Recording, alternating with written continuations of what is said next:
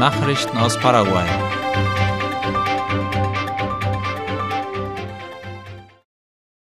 Ein weiterer Abschnitt der Ruta Transchaco ist eröffnet worden. Wie das Ministerium für öffentliche Bauten und Kommunikation MEOPC berichtet, sind gestern mehrere Strecken der Abschnitte 2, 3 und 6 der Fernstraße 9 Transchaco freigegeben worden. Dies geschah zugleich mit einer Feier im Rahmen des Gedenktages zum Chaco-Frieden, die am Sitz des dritten Armeekorps in der Stadt Mariscal Estigarribia im Departement Boquerón stattfand. Daran beteiligten sich unter anderem auch Staatspräsident Mario Abdo Benitez. Die nun eröffnete Strecke der Transchaco hat eine Länge von 87 Kilometern. Damit sind nun etwa 270 der insgesamt 558 Kilometer langen Fernstraße völlig saniert. Juan Carlos Baruja wird nächster Wohnungsbauminister.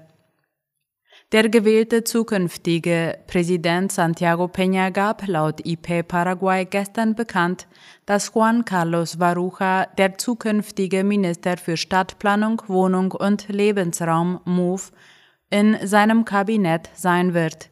Dies ist die dritte Bestätigung des künftigen Ministerkabinetts der Regierung, die am 15. August ihr Amt antreten wird. Die erste Ernennung war die von Enrique Riera als Innenminister und die von Rubén Rodríguez als neuer Kanzler. Baruja war während der Regierung von Horacio Cartes Minister für Landwirtschaft und Viehzucht und wurde anschließend für die Amtszeit 2018 bis 2023 zum Gouverneur von Paraguay gewählt. Bei den Wahlen am 30. April wurde er zum Senator für die Partei ANR bestimmt. Kriegsdampfer fährt wieder in paraguayischem Gewässer. Das Kanonenboot Paraguay, das im Chaco-Krieg eingesetzt wurde, war am frühen Sonntagmorgen von Puerto Sajonia aus zu einer historischen Reise nach Puerto Rosario im Departement San Pedro aufgebrochen. Darüber berichtet Ultima Hora. Die Reise begann bei kaltem Wetter und leichtem Regen auf dem Fluss Paraguay. Trotz des unbeständigen Wetters erlitt das Schiff auf seiner fast 150 Kilometer langen Reise keine Pannen. Kapitän Wilson Al-Tuman erklärte, dass diese Fahrt notwendig sei, um die Funktionsweise des neuen Motors zu verfeinern. Das Schiff habe sich wunderbar verhalten, so Al-Tuman. Bei ihrer Ankunft in Puerto Rosario wurde das paraguayische Kanonenboot von der Bevölkerung mit Beifall begrüßt. Der Kriegsdampfer mit Namen Paraguay war vor 55 Jahren abgestellt worden, da ein Feuer in seinem Maschinenraum ausgebrochen war und den Motor zerstört hatte. In seinen besten Zeiten während des Chaco-Krieges hatte er 81 Fahrten zum Transport von Truppen und Kriegsmaterial unternommen. Zusammen mit seinem Schwesterschiff, dem Kanonenboot Humaita C2, ist es eines der Flaggschiffe der Marine. Heute ist die Paraguay kein Kriegsschiff mehr, sondern wurde zu einem Ausbildungsschiff umgebaut. Historischen Dokumenten zufolge transportierte das Kriegsschiff Soldaten flussaufwärts nach Puerto Casado in Alto Paraguay und flussabwärts transportierte sie Gefangene und Verwundete. Lokale Unternehmer wollen Elektrobusse herstellen. Vertreter der nationalen Automobilindustrie trafen sich in der vergangenen Woche mit den Vizeministern Francisco Ruiz Diaz und Oskar Schark vom Industrie- und Handelsministerium sowie vom Verkehrsministerium. Laut Ultima Hora bestand das Ziel des Treffens darin, einen Plan für die Herstellung von Elektrobussen in Paraguay zu vereinbaren. Die Busse sollen dann nach Brasilien exportiert und auf dem heimischen Markt verkauft werden, wie es heißt. Nach Angaben des Ministeriums für Industrie und Handel MIG wurde unter anderem die Möglichkeit erörtert, für Paraguay Elektrobusse zu produzieren und in die Region zu exportieren, auf der Grundlage des mit Brasilien unterzeichneten Abkommens über wirtschaftliche Komplementarität. Dieses Dokument sieht einen Zollsatz von 0% für in Paraguay hergestellte und von Brasilien importierte Elektrofahrzeuge vor. Nachrichten aus aller Welt.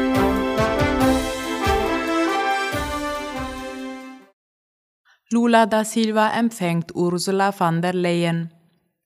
Brasiliens Präsident Luiz Inácio Lula da Silva hat sich am Montag mit der EU-Kommissionspräsidentin Ursula von der Leyen getroffen. Wie Latina Press berichtet, kritisierten die beiden dem Mercosur-EU-Abkommen hinzugefügte Bestimmung, die die Abwendung von Sanktionen im Falle der Nichteinhaltung von Verpflichtungen der Unterzeichnerstaaten vorsieht. Das Abkommen zwischen dem Mercosur und der Europäischen Union war 2019 nach 20-jährigen Verhandlungen unterzeichnet worden, muss aber noch von den Mitgliedsländern ratifiziert werden. Das Abkommen war eines der Hauptthemen des Treffens. Die Europäische Union hat gefordert, Brasilien müsse sich zum Schutz der Umwelt verpflichten, damit die Verhandlungen fortgesetzt werden können. Brasilien wiederum beklagt, dass die Europäische Union die Agrarindustrie des Landes aus Gründen behindert, die über den Umweltschutz hinausgehen. Iran liefert Russland größere Zahl an Drohnen. Russland erhält nach Angaben britischer Geheimdienste größere Mengen iranischer Drohnen für den Krieg gegen die Ukraine als bisher. Statt per Flugzeug würden die Drohnen nun wahrscheinlich mit Schiffen aus dem Iran über das Kaspische Meer geliefert, teilte das Verteidigungsministerium in London heute laut dem ORF mit. Mit der Lieferung verstoße der Iran weiterhin gegen eine Resolution des UNO-Sicherheitsrats, heißt es weiter. Zudem arbeite Russland daran, eine inländische Drohnenproduktion zu starten und werde mit ziemlicher Sicherheit dabei vom Iran unterstützt, teilte das Ministerium in London weiter mit. Die unbemannten Flugkörper stellten für Russland eine relativ günstige Angriffswaffe mit größerer Reichweite dar, zumal mit den Attacken gegen die Ukraine ein großer Teil der russischen Marschflugkörper verbraucht sei, so das Ministerium. Iranischer Präsident besucht Venezuela. Zum Auftakt seiner Lateinamerika-Reise ist der iranische Präsident Ibrahim Raisi in Venezuela von seinem Amtskollegen Nicolás Maduro empfangen worden. Der Besuch sei ein neuer Meilenstein in der Beziehung, sagte Maduro gestern laut dem ORF in Caracas. Auf seiner ersten Reise nach Lateinamerika seit dem Amtsantritt 2021 besucht Raisi in den kommenden Tagen die autoritär regierten Länder Venezuela, Kuba und Nicaragua. Der Iran hatte dem von den Sanktionen stark getroffenen Krisenstaat Venezuela zuletzt immer wieder mit Lebensmitteln und Treibstoff ausgeholfen. Die beiden Staaten wollten ihr Handelsvolumen untereinander von drei auf zehn Milliarden US-Dollar vervielfachen, teilten Raisi und Maduro mit. Tote und Verletzte bei Raketenangriff in Ukraine. Bei russischen Angriffen auf die Ukraine ist offiziellen Angaben zufolge unter anderem ein Wohnhaus in der südöstlichen Großstadt Kreveirie getroffen worden. Dabei habe es zehn Tote und zahlreiche Verletzte gegeben, hieß es von ukrainischer Seite laut dem ORF.